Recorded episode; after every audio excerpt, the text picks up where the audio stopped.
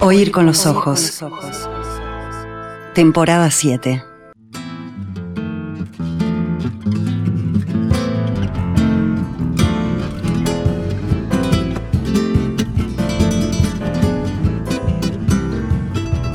Nuestro invitado de este sábado es un poeta y ensayista, indudablemente grande para el Uruguay, nacido en Rivera en 1952, tal vez marcado por la frontera, como que desde muy temprano en sus lecturas amó, por lo que sabemos, la poesía del Brasil.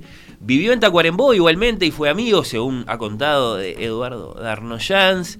El encarcelamiento de su padre en 1979 por la dictadura militar lo movió a exiliarse en México, país en el que vive desde aquel momento. Allá colaboró en medios importantes, sobresalientemente la prestigiosa revista Vuelta, aquella que fundó y dirigió el Nobel Octavio Paz. Ha sido un destacado antologista de la poesía latinoamericana, eso nos gusta mucho en este programa, leer, elegir, presentar trabajando para importantes lanzamientos, pulir huesos, por ejemplo. Me, da lástima no, haberlo traído, lo tengo en casa.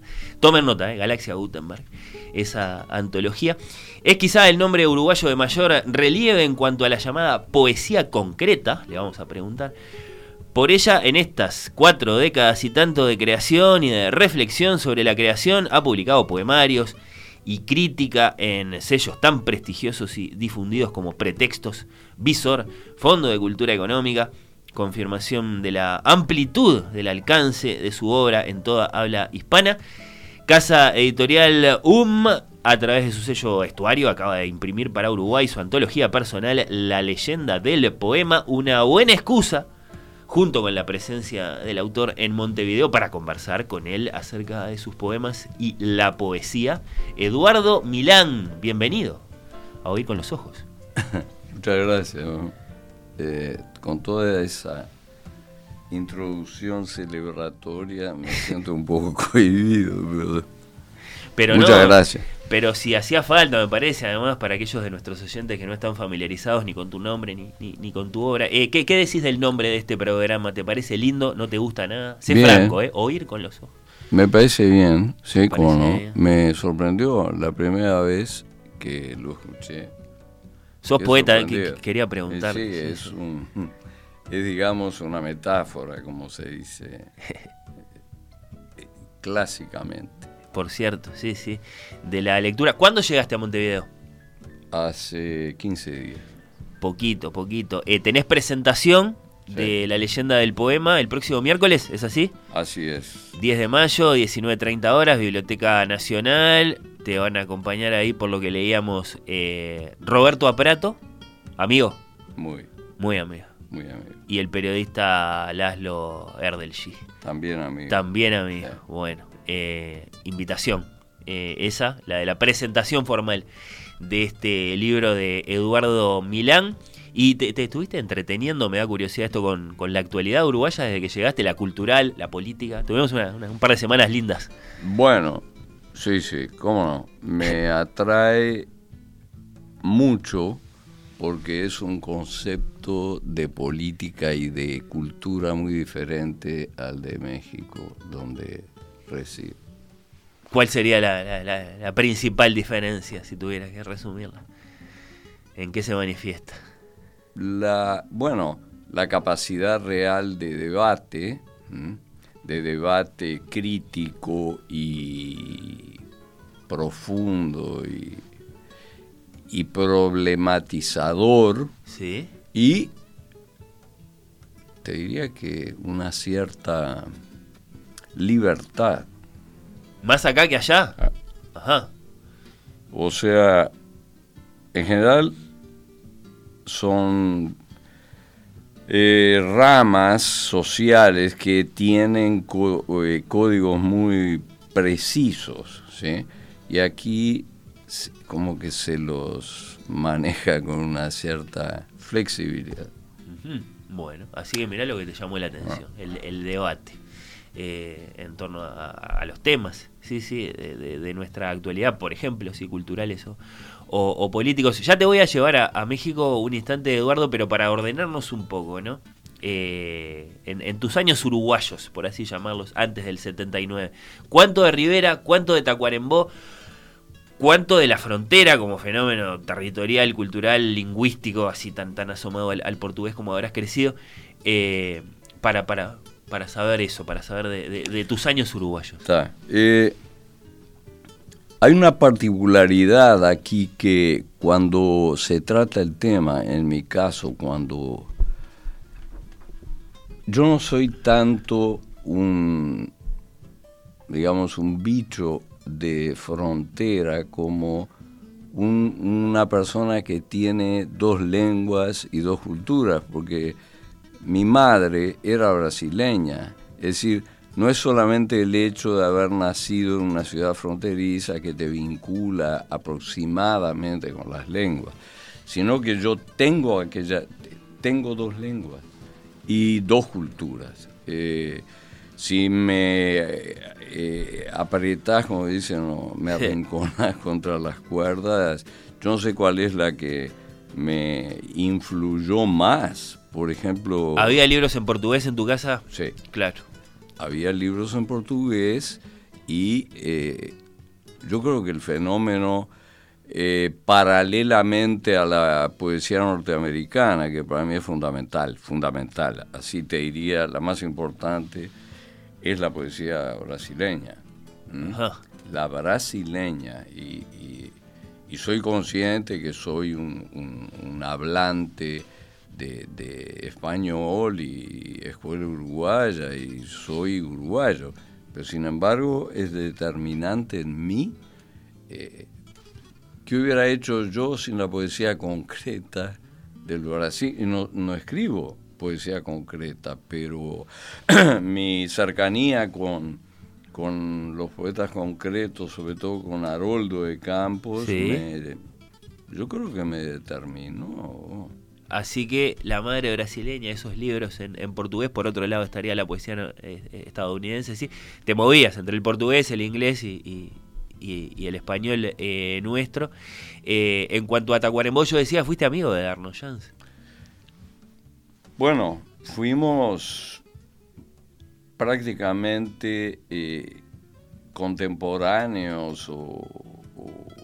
Crecieron juntos casi que te, iba a decir, lo que pasa es que yo ya, llegué, uno arranca por la infancia cuando habla de crecimiento. Yo agarré, lo agarré en la, a partir de la pubertad, que éramos compañeros del liceo. Bien. Sí, sí, desde ahí, desde ahí. Y andarían otros tantos personajes ilustres en, la vuelta, llámese Bocha o Larbanua o no sé. el Bocha era el, presidente cultural de Tahuanaco. Claro. Eh, era el presidente cultural. Pero claro, era... era ya, una referencia. Claro, o había otros, bueno, Circe, Maya, pero Circe siempre fue recatada y replegada. El Bocha era expansivo. Y vos eras un rockero, por lo que sabemos. Y además para mí el rock fue fundamental. Eh, es más, hoy, esto lo he hablado con gente muy cercana. Si no hubiera sido por el rock, yo no tendría la, batería que me reconozco, capaz que no se me ve, pero el motor interno, ah. eso es rock. Es decir, si tenés una experiencia de rock real, yo no sé, por ejemplo, lo que le pasa a Carlitos da Silveira, que era compañero mío de, de grupo de rock, pero te digo, a mí me, me da pila, me da este batería, como se dice en México. Tu vitalidad es rock. ¿Qué tocabas, Eduardo? No, mira, bueno, en algún momento toqué batería, pero yo cantaba. Yo Vos eras el vocalista. Sí, sí, sí, ¿Y qué te decía el Darno? De, Y, mira, el Darno cantaba con nosotros a veces y, éramos de la... Claro, lo que pasa es que el Darno agarra para, como decimos, se, se, se va por la vía de de, una canción mucho más lírica y más... folk, ¿no? Sí, claro. Y el rock tiene una cosa más eh, neo-salvaje, porque ya no queda nada. Pero tenía, yo qué sé, no se puede comparar a, a Robert Plant con Donovan, o, ¿sí? para darte un ejemplo. Sí, sí, sí. Entonces, eh, sí, había otra historia ahí metida, que era la, la, el apasionamiento por, por cierto tipo de género, de corrientes musicales. Darnoyan es un lírico, Sí. te diría que absoluto. Sí, sí, hemos hablado de él hace poco. Por ejemplo, a partir de- del libro que escribió Fidel Esclavo, Ah, sí. Que, lo niega como músico triste, por empezar. No, no me digan que las canciones de Arnold Jan son tristes, porque bueno, está. Y hay una linda discusión ahí acerca de uno de nuestros más grandes eh, cantautores. Sin duda, me quedé con una cosa del idioma, te la, te la quería preguntar. Eh, ¿Supiste que el, que el periodista Martín Caparrós le quiere cambiar el nombre al español? ¿Lo supiste eso? ¿Te, te llegó No. esa noticia? Saquémosle a nuestro idioma el nombre de nuestro conquistador. Lanzó ahí desde el último congreso de la ley. Eso es bien de caparro. Bueno. ¿Qué te eh, parece? Y es interesante, Sí. Es muy interesante porque primero, tiene razón. Ahora, el problema es, el, el- es la dimensión que le otorgás al calificativo español cuando te referís a lo que hablamos. Eh, yo te diría que sí, es como... Y también le podemos quitar un poco del, del nombre latinoamericano, porque somos probablemente los menos latinoamericanizables comparados con Perú, Colombia, Bien. El Salvador, ¿sí? Y también podríamos hacer una especie de achique ahí. Yo qué sé, depende de lo que visto o u oído desde un punto de vista de, sor- de sorpresa, le das totalmente la razón a Caparrós. Sí. El- el- el- el- No debería llamarse así. La cuestión es que se llama así, y hace muchos siglos. y- Claro, no debería y no, no debería. El capitalismo no debería ser el, el sistema económico dominante del mundo actual y sin embargo lo es. Quiero decir, hay un principio de realidad que tenés que seguir. Imagínate todo lo que habría que revisar para cambiar eso. Claro. Sí, sí. Tendrías que rehacer bibliografías enteras. Además del, de- del costo que tiene borrar huellas, ¿no? Este, sí, ese. Entiendo lo que dice, se entiende enseguida. Quiero decir, somos una, una, una, eh, tenemos una diferencia muy marcada con la cultura española, pero de España. Pero sí creo que eh, es un problema, es un problema, es un problema. Tal vez eh, no sea lo primero que pensamos cuando pensamos en México, ¿no? Pero eh, qué grande es la literatura de ese país, ¿verdad? Época precolombina, Sor Juana, Amado Nervo, ese gran conocido nuestro acá para los uruguayos que es Alfonso Reyes, por lo menos para los memoriosos. Juan Rulfo, bueno, Octavio Paz, Elena Garro, Carlos Fuentes, José Emilio Pacheco, tantos otros, ¿no? Eh, veamos cómo, cómo nos comunicás esto en, pocas frases. ¿Qué clase de fenómeno es la literatura en México, Eduardo? Eh, cuando escuchaba tu enumeración, eh, no perdí la cuenta de que mayoritariamente esos nombres pertenecen a una cierta élite cultural, literaria. Eh, hay otra literatura un poco más popular, vinculada a los corridos e incluso a eh, poetas de, como, como se dice, poetas de cantina, que, eh, claro, es menor. No se puede comparar a Sor Juana o, o a Octavio Paz con ese tipo de producción, pero hay, hay mucha literatura eh, mexicana. Lo que ocurre es que tienen una cultura, y tú empezaste por la mención, es uno de los virreinatos Claro. más fuertes de nuestros amigos españoles, como diría Caparrós. Este, entonces se siente el peso de virreinal y colonial, que creo que aquí no lo, no lo sentimos. ¿eh? Es un país con una fuerte presencia colonial, Un país más viejo que nosotros. mucho más viejo. Eh, Está, sí. ¿Y vos los conociste a los, a los llamados infrarrealistas allá por el 75? Bolaño y compañía. Conocía- Mario Santiago, Rubén Medina. Claro, conocía a Santiago, pero a Bolaño nunca lo, nunca, no, no coincidí y estaba, ¿eh? quiero decir, eh, hay una época de la vida de Bolaño que, que- que coincide con, con mi llegada ahí. Sí. Nunca me topé, como decimos. Pero andaba el Bolaño. grupo de él. ese. Él andaba y siguió un rato. Todavía eh, aparecen sin eh, caracterizarse como movimiento. Ah, yo creo que son una, presen- una presencia realmente importante dentro de la poesía eh, mexicana. ¿eh?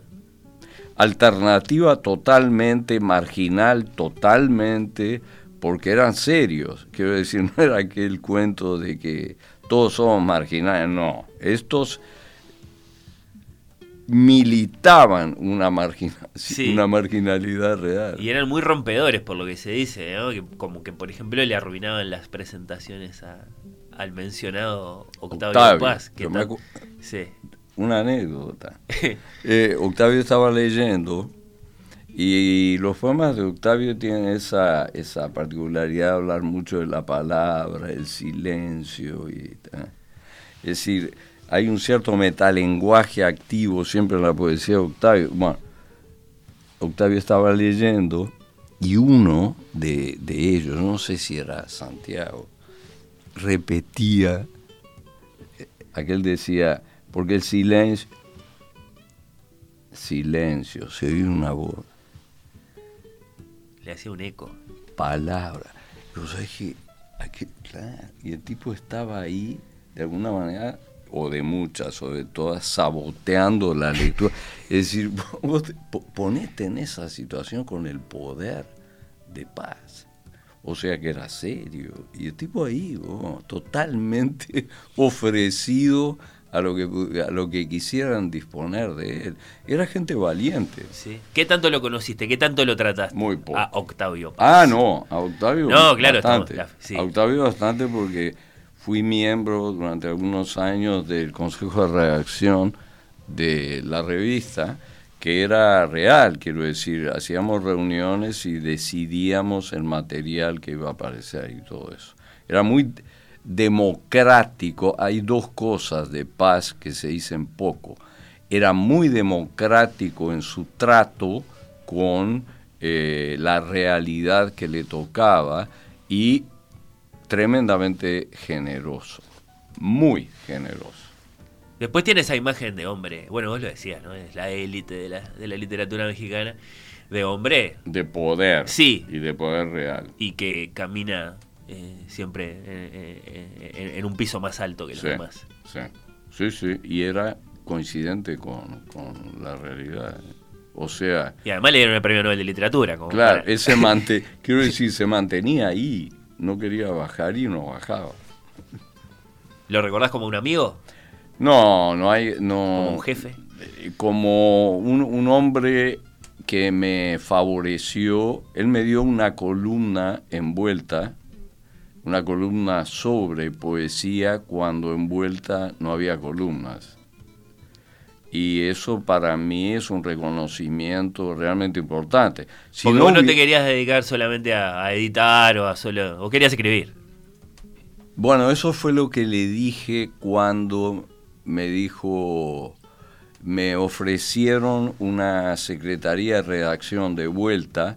En México había ya una tradición de uruguayos haciendo de secretarios de redacción de revista. Parece que tenemos fama de secretarios de redacción, porque Danubio Torrefierro Ah. fue secretario de redacción de Plural, la revista que dirigía Octavio Paz antes de vuelta.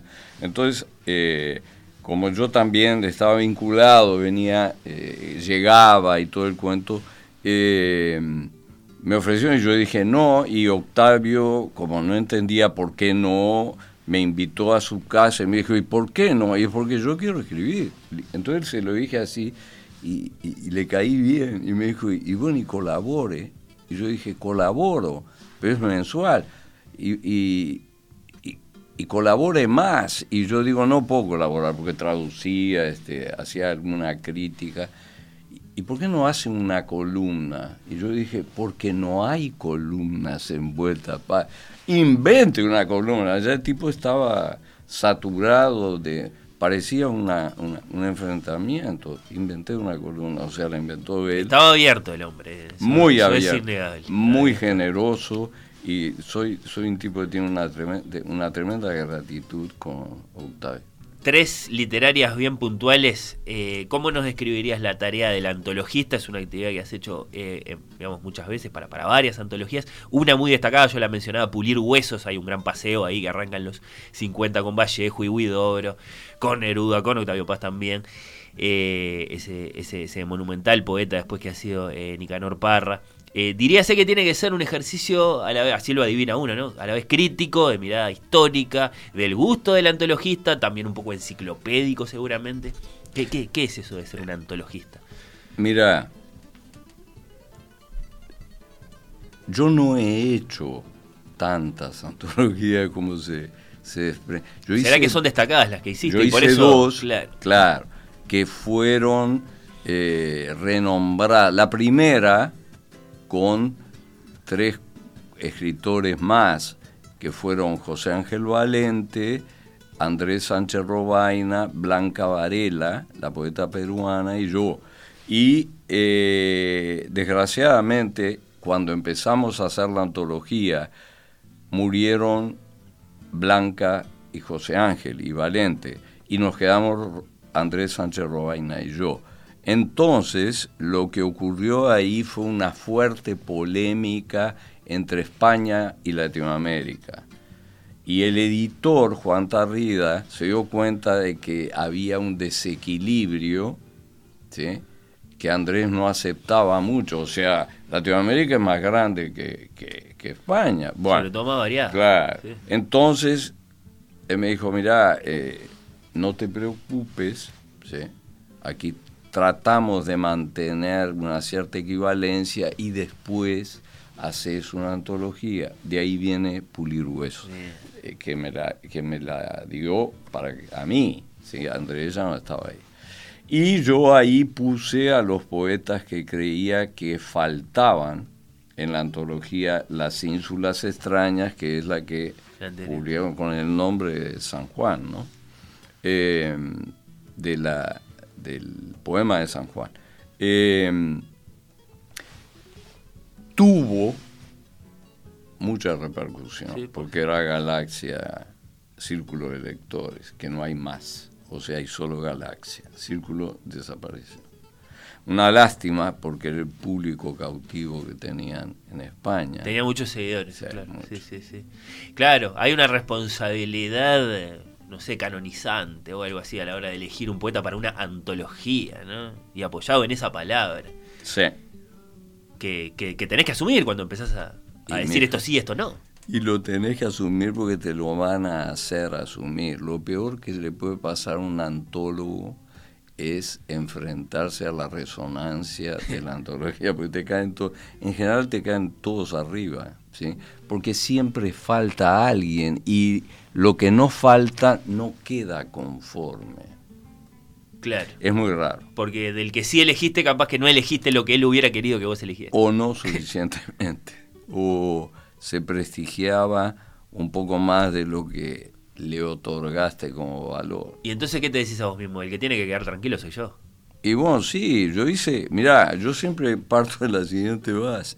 Yo hice lo que pude dentro de, del espacio que tenía. Claro. Sí, sí. Como ensayista, Eduardo, ¿qué, temas dirías que te han interesado siempre? Piensa, Eduardo Milán. Sí. Eh, mira, la teoría parece un oxímoron, pero la teoría poética siempre me interesó mucho y la agarré desde la qué sé yo, adolescencia de los poetas concretos brasileños, que además son grandes teóricos. O sea, aprendí que se podía hacer eso. No inventaron la cosa, vienen de Pound, vienen de Eliot, hay una tradición. en la poesía en lengua inglesa de poetas críticos, como se dice, ¿no? También los franceses. Pero eh, en el caso latinoamericano es la poesía concreta brasileña la que sienta plaza de poesía crítica. Decís que tal vez sea un oxímono porque poesía es siempre romper y hacer cosas nuevas. La imaginación sobre la idea, digamos así. Ya la mencionaste y entonces vamos a esa pregunta. Capaz que en este programa que es un poco melómano tenemos vagamente claro eh, qué es música concreta, esa música a partir de, sonidos ya grabados, pero ¿qué es poesía concreta? Poesía concreta, ellos la, la definen como un poema que utiliza el mínimo común múltiple del lenguaje, o sea, cuanto menos palabras, ¿sí? Eh, o sea, cuanto más concentrado, o habría que decir más concretado o concretizado el lenguaje, mayor potencia poética, dicen ellos, tiene el poema. Es decir, parten del reconocimiento efectivo y totalmente, eh, ¿cómo se diría?, eh, real, de que un, un poema tiene más palabras de las que debería. Hay que explicarlo. Y es verdad. El propio concepto de lírica, sobre todo española, es una especie de derrame verbal incontenible. Incluso tenemos grandes poetas de nuestra tradición, Neruda, por ejemplo, que es imparable, imparable en el sentido de que no se puede detener. Salvo el primer Neruda, que es el, el, brillante, absoluto, diría yo, de residencia en la tierra. El canto general eh, hay que hacer un esfuerzo para leerlo. Es demasiado general. O sea, sí, ¿no? Es demasiado general. Claro. Y bueno. Bueno, dicen que, que, en el Aleph, el, el, Carlos Argentino Daneri, ese que inventa Borges, es un poco una parodia de ese Neruda, ¿no? Bueno, tenemos la contraofensiva lingüística verbal que nos salvó la vida, que es Borges. Porque Borges es. Eh, ¿cómo te diré? Es la, la, primero la hiperconciencia de ese fenómeno. No hay literatura más precisa, al menos para mí, que la, literatura en lengua inglesa, y él viene de ahí. Eh, o sea, no puede sobrar nada. La abundancia, que fue lo que Neruda aprovechó, es algo que no tiene nada que ver con, con el Reino Unido de la lengua. ¿Cuáles son los grandes nombres de la poesía en lengua inglesa? De, la modernidad. Eh, no sé, capaz que claro que es demasiado viaje eh, pedirte que, que, la consideres a la poesía inglesa desde Chaucer, pero no sé. A la, Shakespeare. Shakespeare, ya está. Shakespeare, como decía Borges en una conferencia sobre Shakespeare, dijo tres veces Shakespeare y se puso a llorar. bueno, este Shakespeare. Pero está lejos Shakespeare, no, no, no, tenemos esos exponentes que están un poco más cerca, llámense, yo qué sé, eh, eh, John Keats. O, bueno, Keats es un, eh, el romanticismo inglés es uno de los grandes momentos, creo yo, de la poesía occidental. Qué lindo. Percy Shelley, Keats, Lord Byron, Wordsworth. Coleridge. Coleridge. Sí, sí. Robert Sauti un poquito menos Bueno, está, ahí hay... Ah, quiero decir... Ahí hay una luz que pusiste en un lugar. Me gustó. Y después tenés a principios de...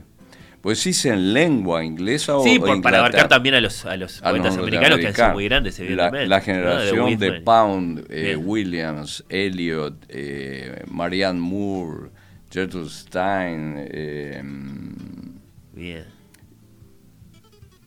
eh, faltan algunos, eh, Luis Zukowski, Basil Banting, esa generación es absolutamente notable y marcó a toda la poesía del siglo XX. Qué tipos complicados, Eliot y Pound, eh, cada uno a su manera. Eliot, por no sé si por dogmático, por católico, por qué, el otro que estaba medio loco y se fue a Italia con Mussolini.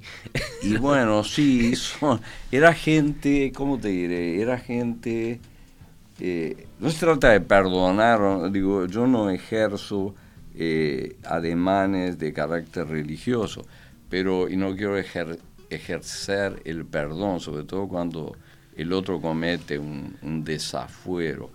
Pound era un hombre que era anticapitalista, era el, gran problema que tiene una parte del fascismo. Es decir, coincidía con el comunismo por anticapitalista, se le fue la mano, idolatró a Mussolini, que era un gran seductor, gran seductor, y era un actor, y cayó este, ¿sí? cayó porque era un hombre fascinado, y que no lo es con la cultura italiana.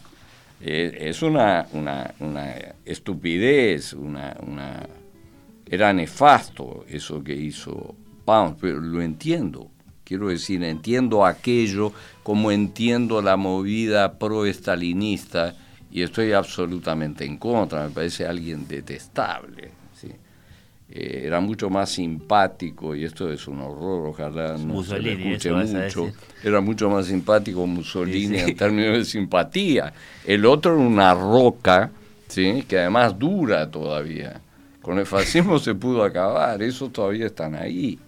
Entonces, eh, quiero decir, hay una, una, una, había una tentación en el aire y Pound cayó. Elliot es más discreto, monárquico, qué sé yo, eso se puede entender muchas cosas. Hay algunos reyes, entre comillas, buenos, en ese sentido, sí. Y después, por supuesto, desde el punto de vista crítico, muy influyente, muy, muy influyente. como que lo que a veces pensamos que es la literatura es, eso que más o menos nos contó eh, dijiste algo ahí al pasar, eh, eh, ¿el estalinismo todavía sigue ahí? ¿Eso, ¿Eso fue lo que deslizaste? Yo creo que, que la ambición imperialista o neohegemónica de Putin tiene que ver más con Stalin que con otra figura de la madre o, vieja Rusia.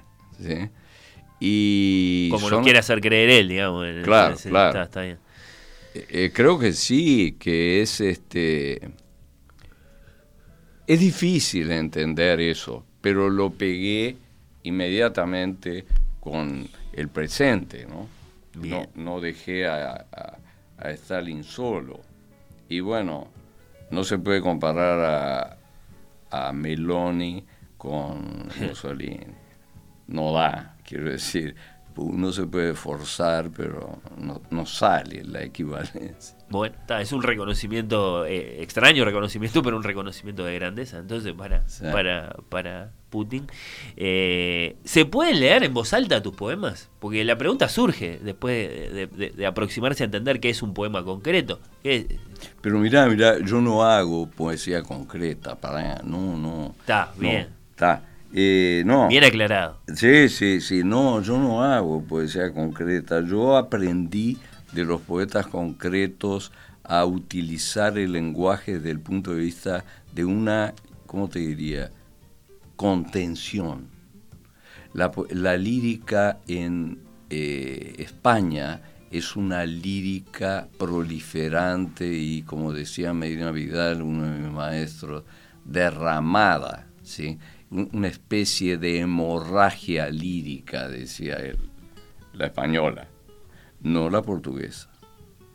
No la portuguesa, además, los ejemplos son como, digo, tenés a Pessoa y cuando te hace un poema desbordante es porque te quiere, por ejemplo, el de Álvaro de, la, el Álvaro de Campos, es porque te quiere eh, saturar y te satura, o sea, totalmente premeditado.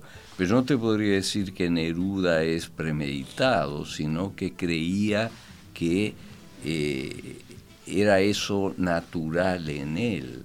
Es difícil lo de la naturalidad en uno cuando se escribe poesía. ¿eh? Uno sabe bien qué es natural, qué es artificial, qué es, eh, ¿cómo te digo?, impostado. Y bueno, porque te alimentás leyendo. y si te alimentás leyendo. Claro.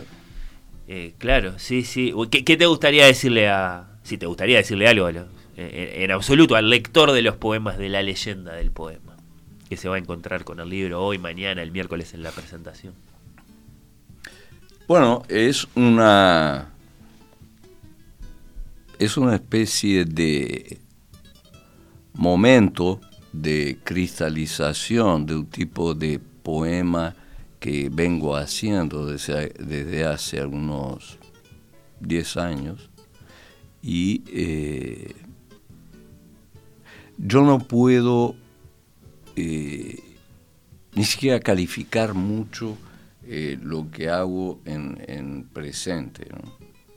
Y quiero decir, no me doy mucho cuenta de la diferencia que hay, pero sí lo que te puedo decir sobre concretamente sobre la leyenda del poema desde el título, ¿sí? porque parece que leyenda es una variable genérica diferente al poema. Parecería que la leyenda es algo que acarrea mucho tiempo y el poema es algo que existe en el instante, o mucho más que una leyenda. La leyenda tiene un superávit temporal y el poema no tiene. Ahora yo lo hice a propósito porque quise colocar al poema dentro de lo legendario, porque la mayoría de los poemas que se escriben hoy responden más a la noción temporal de poesía, o sea, eso que viene desde Shakespeare o desde las primeras cantigas o donde ¿no? Eh, que algo que tiene que ver con este momento. Parecería que este momento es eh, de géneros abiertos o donde la narrativa ocupa una especie de eh, centro o de trono eh, regidor. Por ejemplo, a nadie se le ocurriría decir que el, el género dominante es el ensayo. No. Claro pero, o sea, te quedas siempre entre narrativa o poesía, narrativa o poesía. Y yo creo que en este sentido perdimos todavía y perderemos, poéticamente hablando, frente a la narrativa. Bueno, sí, parece claro por lo menos desde el punto de vista del mercado editorial y y, bueno, eh, a cuántos lectores se llegan eh, los, nuevos libros de, poesía. Eh, dos cosas antes de, despedirte. Primero, elijo casi al azar una cierta forma de preguntarte por la poesía. Ya venís diciendo algo al, respecto, dicho así con, mayúscula, esa práctica milenaria. Acaba de pasar Ida Vitale por la Feria del Libro de, de Buenos Aires a sus 99 admirables años y dejó unas cuantas frases allí. Por ejemplo, me cuesta aceptar con las palabras. Me cuesta aceptar con las palabras. No todo lo que uno escribe está hecho para sobrevivir. Uno de los ejercicios útiles en la vida es una vez al año revisar y romper. Una tarea muy favorable, lo que nos hace pensar que a lo mejor Ida Vitale o tú o todos los indudables verdaderos poetas eh, se toman en serio, se, se desvelan, sueñan con que sus poemas perduren. ¿Es así? ¿Qué decís? Es interesante eso no esperaba, eh, no esperaba la pregunta. Eh, y mira, yo creo que eh, si, si, le das una segunda vuelta, o sea, si caes en la conciencia la pregunta, yo creo que, primero, uno acepta porque está en la letra el, la noción de duración temporal. Si ejercitas la escritura, aceptás que eso tiene una posibilidad de trascenderte, o sea, trascender tu existencia. De quedar ahí. Claro. Y eso puede ser bueno o puede ser malo, porque depende de la conciencia que has tenido, ¿sí? porque puede, puede resultar una trampa. Resultó que eh, escribías por un arrebato y después quedó lo que no querías que quedara. Ahora, es verdad lo que dice Ida, en términos estrictos uno debería tener la conciencia o la autoconciencia y la capacidad de, ir contra aquello que de algún modo, y hay una gran concentración emocional, si uno se relee, ¿sí? contra aquello que en un momento fue tan determinante e importante para uno. Si uno logra, y eso es importante, tener un sentido del tiempo y de la duración crítico, más allá del uso del tiempo y de saber el efecto del tiempo sobre las cosas y sobre la escritura. O sea, tenés que, que ejercitar lo que pide Ida es difícil. Tenés que ejercitar toda la lucidez que tengas. Eh, es verdad. Quiero decir, habría que tener. ¿Y sabés para qué escribís poesía? Para autoconocerte, para entender, porque no tenés más remedio. Yo creo que en, mi, en, mi, caso es, es el tercero. Yo creo porque, porque quedó así, la cosa venía y venía y quedó así. Y, ¿No, ¿No conoces otra forma de vivir que, no sea cada tanto? Cada tanto. Volcarte en un poema. Claro. No, porque además te, te familiarizás en la mirada, en el, en el sentido con el, el, fenómeno poético. No es que uno ande, o yo, descubriendo poesía en todo lo que está vivo, o se mueve, o está quieto, sino que eh, hay un horizonte posible, ¿sí? de escritura o de expresión que es la poesía y que lo he trabajado y de repente a veces tengo que releerme porque te perdés, ¿eh? quiero decir, te perdés a vos mismo como escritor en la vida y te tenés que releer y ahí está uno viendo lo que hizo y sorprendiéndose de cosas que hizo, ¿por qué hice eso así? Y bueno, eso es el peligro sobre todo cuando ya estás editado. Cuando ya estás editado, cuando eh, ese libro, claro, eh, es irreversible. Exacto. Eh, bueno, y lo último sería leer un poquito, Eduardo. Yo no sé qué te parece, lo estoy planteando con el corazón abierto. ¿Podés leer tú? sería lo más lindo, claramente. Bueno, pero lo, mejor para mí sería que leyeras tú. Sí, lo mejor sería que leyeras yo. Sí, claro. Y, algo, ¿querés que, elija algo en particular? No, ¿Puedo, no, elegir yo al azar? Sí, sí, lo que vos quieras. Ah, bueno. Eh, Eduardo Milán, poeta uruguayo, poeta, ensayista, crítico, traductor, ha sido un placer esta visita, te le agradecemos mucho, el tiempo, las respuestas. Muchas gracias a ti y por la invitación y por la por la acogida. muchas gracias. Al contrario, al contrario. Eh, al azar, ¿eh? Al azar, al azar. Dale. Yo te amo. Lo dominante es la violencia. Yo te amo en el sentido antiguo, anterior, el que deriva en la lógica de to have sex. Sé que to have sex is love also. Ahí está la frontera con Estados Unidos. El otro día vi contigo aquella cosa ingrata, Morgan Freeman de vicepresidente, la legitimación total de la ideología dominante. Así empieza la violencia, no termina. El error fue confiar en los actores. Cierto, actores son actores. La actuación está en la base de todo arte. Veníamos de la guerra de Irak, actores parecían que pensaban más allá, tierras lejanas, polvorientas, las montañas, el carro de combate solo sobre la arena humeante, el hilo subía en serpentina y silbido sin oír, siempre el mismo carro, en todas las imágenes, la soledad del carro de asalto, el cormorán, el pato, albatros bañado de petróleo, sus plumas ya secas, empastadas, duras, más duras que su ojo de perfil, que nadie dice, mucho más duras que el mármol, a mis quejas.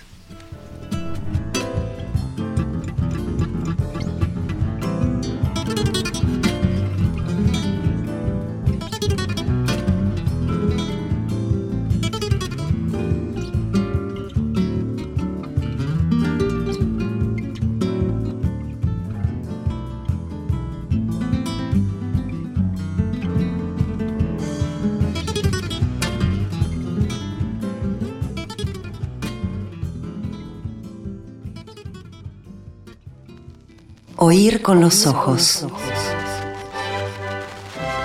Un programa bajo los efectos de la lectura.